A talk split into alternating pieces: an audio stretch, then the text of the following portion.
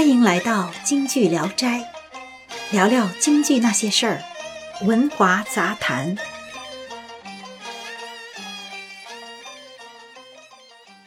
大家好，今天我们来聊一聊京剧老生的流派特点。在二十世纪二十年代，被称为京剧四大须生的老生演员是余叔岩、严菊鹏、高庆奎、马连良。后来因为高庆奎生病，余叔岩、严居鹏去世，四大须生就变成了马连良、谭富英、杨宝森、奚孝伯，即后四大须生。杨宝森救了一批调门不高的老生演员，这是他根据自己的嗓音特点创作出的一种演唱模式。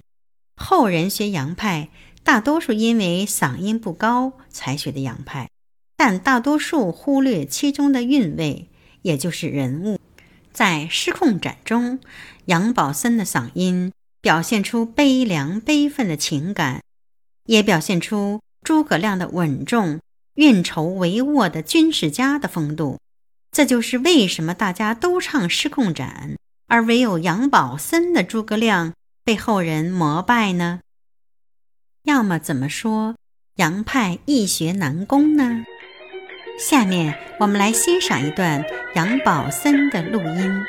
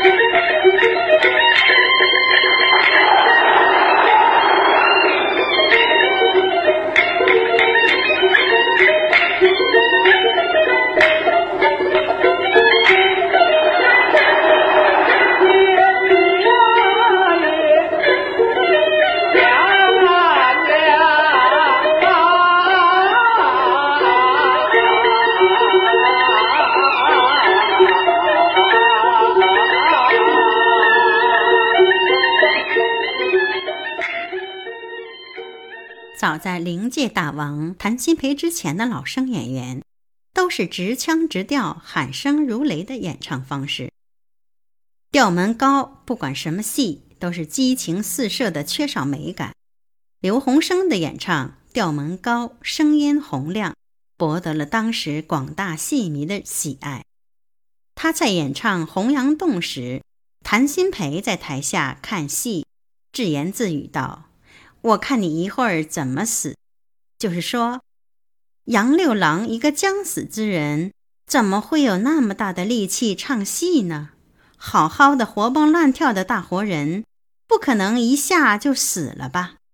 所以，当时的京剧老生的演唱方式，不仅缺乏味道和美感，也不符合剧情和人物。到了谭鑫培挑班之后。他勇于改革，整编了一百多出剧目，直到现在还是各京剧院团的演出首选。他把当时的京剧唱得跟当下的情歌一样，深受戏迷票友同行的喜爱，形成了当时无声不谈、四海一人谭鑫培的局面。谭鑫培不仅提携了京剧三大贤，即旦行的梅兰芳。生行的余叔岩，武生行的杨小楼，更是影响了后来的前后四大须生，尤其是余叔岩，因为和谭鑫培是同代人，收益匪浅。即使是在余叔岩红日中天的时候，余叔岩对谭鑫培的恭敬也是发自内心的。他总是说：“我不及老谭的九牛一毛啊！”请欣赏于淑妍演唱的《二黄导版》。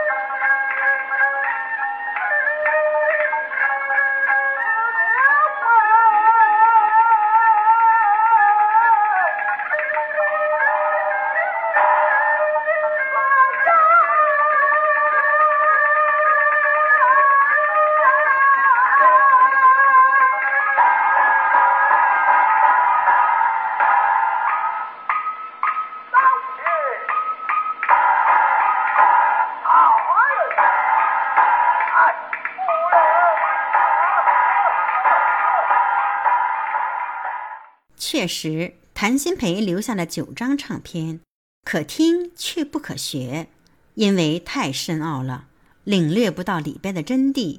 而余叔岩留下的十八张半的唱片，后人却学得有模有样的。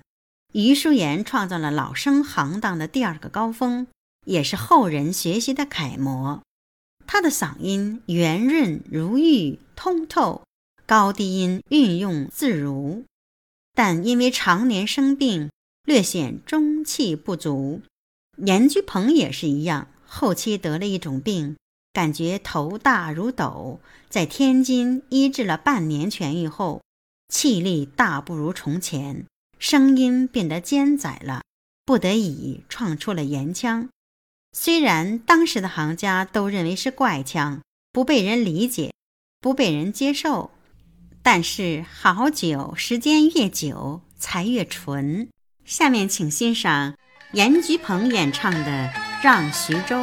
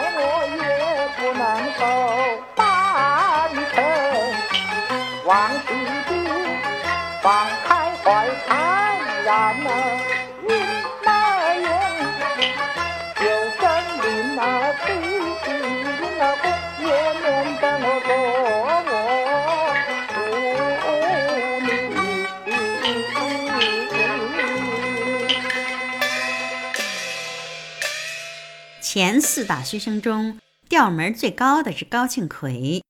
辕门斩子、斩马谡、斩黄袍、碰杯是他的拿手戏。学高派必须要有一副好嗓子。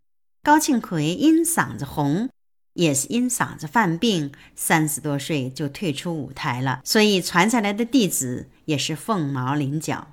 要说嗓音好、宽音足。唐音厚中气和韵味足的，就属马连良了。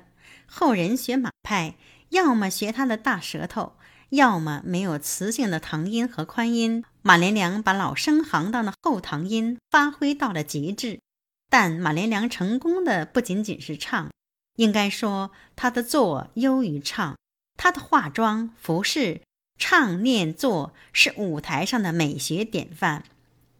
马连良一生演了一千多遍《借东风》，每次演出都有改动。他把诸葛亮那种故弄玄虚、无中生有、运筹帷幄表现得淋漓尽致，恰到好处。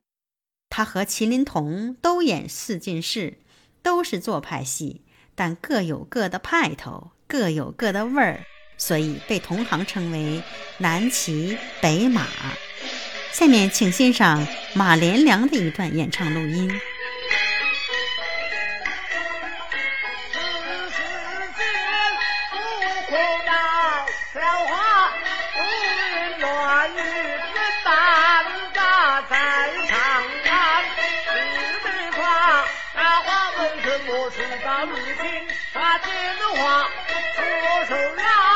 你左手持右手在打乱路拉三人同打那鬼人关张大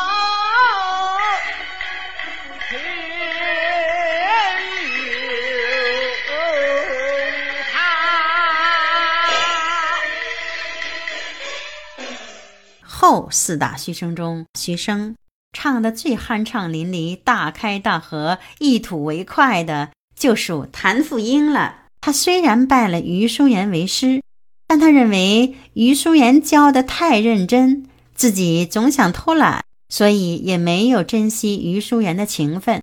到后来悔之晚矣。前后四大须生中，只有他和余叔岩是文武老生。但余叔岩只红了十年，就因病休息了，所以只剩下他是文武老生了。他的代表作是《定军山》《战太平》《群英会》等，也经常和张君秋合作打渔杀家。他的性格也非常适合绿林出身的肖恩。他的乌篷记表现的是人物的悔恨，这就是艺术家用自己的特点演绎人物，把人物演活了。请欣赏谭富英演唱的《打渔杀家》。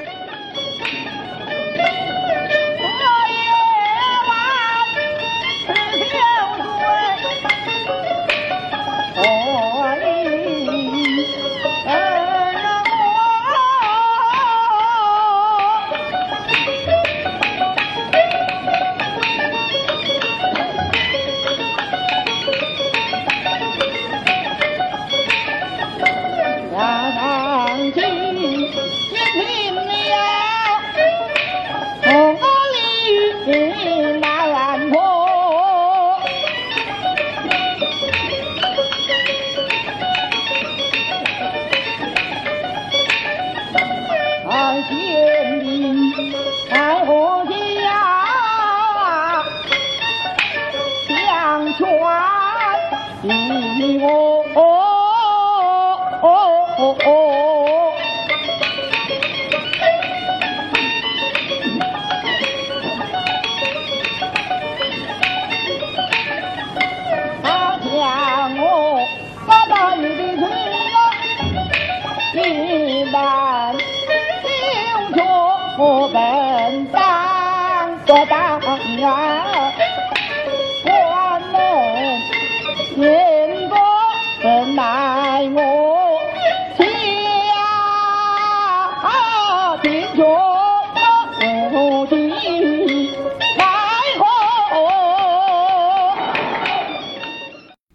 后四大须生中，不用手音的就属严居鹏和奚孝伯了。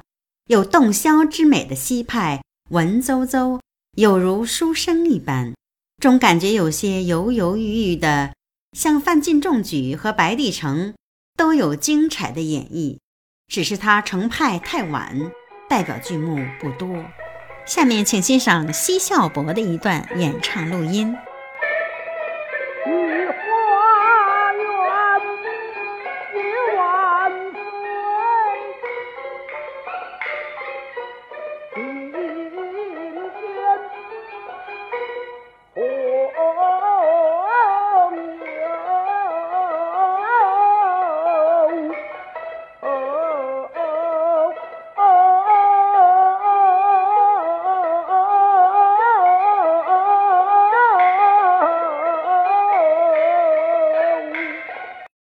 讲了京剧老生的流派特点，您喜欢哪一派呢？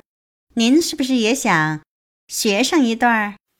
谢谢收听《文华杂谈》，每周六更新，欢迎订阅。